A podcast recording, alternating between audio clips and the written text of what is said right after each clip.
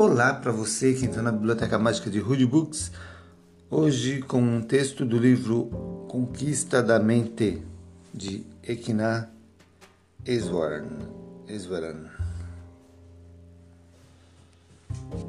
Introdução Tudo que somos, disse Buda, é o resultado do que pensamos. Ele poderia ter acrescentado: Tudo que nós nos tornaremos o resultado do que pensamos agora. Nada.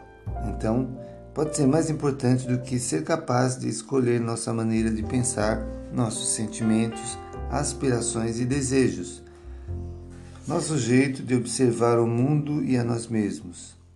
O domínio da mente abre caminho de esperanças. Isso significa que podemos formular nossa personalidade e nossa vida, reatar relacionamentos, prosperar na estressante rotina em que vivemos e nos transformamos no tipo de pessoa que gostaríamos de ser. Eu preciso escovar o dente. Ok. Neste livro, neste livro, hoje com participação de Alexandre. Alexandre quer participar do podcast hoje.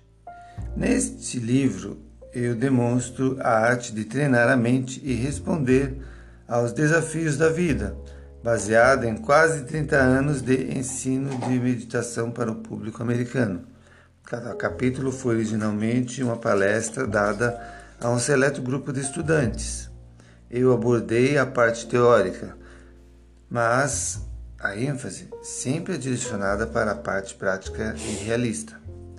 Escrevi não apenas para aqueles que querem saber como suas mentes funcionam, mas também como podem ser mudadas. Quer dizer, nesse contexto, aqueles que estão de fato interessados na verdadeira prática da meditação. Hoje, o termo meditação está sendo usado para descrever inúmeras coisas, algumas das quais nada têm a ver com a meditação, na forma que eu concebo.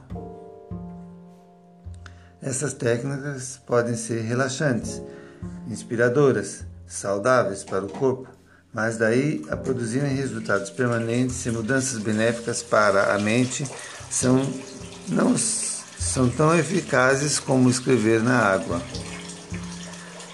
Existem também outros métodos antigos de meditação que diferem do meu. Por exemplo, observar o, com, o corrente de, a corrente de pensamentos desfazendo-se. Desfazendo-se. Nenhuma tentativa de controlar, sem nenhuma tentativa de controlá-la. Eu respeito esses métodos, mas mãos de um mestre iluminado, mas o resultado de uma mistura de instruções que se originam de diferentes perspectivas pode causar confusão. Se você desejar ser campeão de tênis, não tomará aulas com Vic Braden ou Nick Baletieri ao mesmo tempo, pois seus métodos diferentes ao jogo são totalmente diferentes.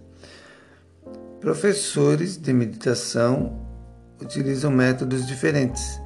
E é bom lembrar que duas pessoas que falam sobre meditação podem estar se referindo a coisas bem distintas. Quando eu falo sobre meditação, estou me referindo a um processo dinâmico que pode ser reconhecido pelas maiores tradições espirituais do mundo, quando eu falo sobre meditação, estou me referindo a um processo dinâmico que pode ser reconhecido pelas maiores tradições espirituais do mundo. Ensinar como a atenção pode fluir sem interrupção para um único foco de inspiração no interior da mente, nesse caso, as palavras de decoradas de um trecho inspirado, até que a mente se torne completamente absorvida e todos os pensamentos que a distraiam desapareçam. Nesta profunda concentração, a mente se torna quieta, calma, clara. Este é o nosso estado natural. A partir do momento que estabelecemos contato com ele, sabemos de uma vez por todas quem, nós somos e qual a razão de nossas vidas. Como diz a Bíblia, permaneça em silêncio e saiba que eu sou Deus. Nessas páginas estarei referindo com frequência aos grandes místicos do mundo. A palavra místicos também facilmente mal interpretada. Misticismo é a convicção nascida de nossa experiência individual de que existe uma essência divina na personalidade humana e que cada um de nós pode atingi-la diretamente, fazer essa descoberta e verdadeiro objetivo de nossas vidas. O mítico, alguém que atingiu esta meta. Os grandes místicos falam a mesma linguagem, pois eles vêm do mesmo país da alma.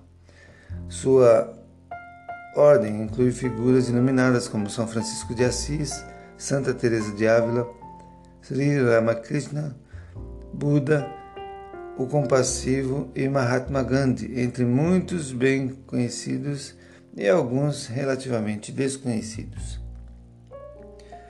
Tantas vezes que eu descrever os mecanismos de meditação nesse livro, estarei sempre me referindo ao método que eu ensino, que eu mesmo venho praticando por muitas décadas é essencialmente um treinamento de atenção.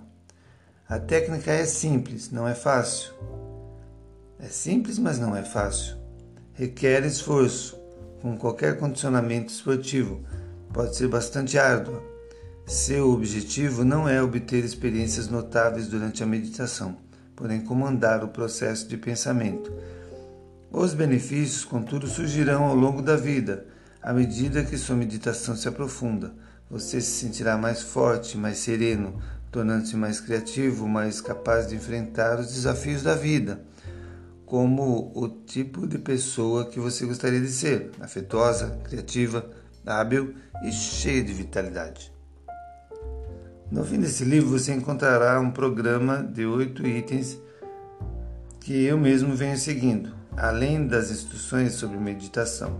Há a introdução a sete práticas muito úteis assim como o relaxamento, que propicia os benefícios da meditação no seu dia a dia. Este programa está detalhadamente descrito no meu livro, Meditação, que dedica um capítulo inteiro a cada um dos pontos. Se você ainda não está familiarizado com esses pontos descritos nas minhas outras obras, dê uma olhada agora no sumário da página 189 para que você possa entender melhor os capítulos que se seguem.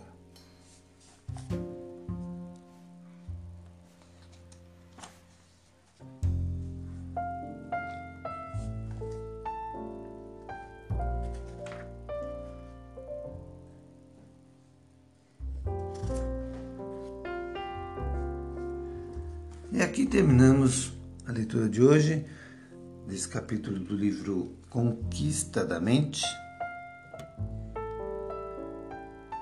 E ficamos aguardando uma próxima leitura.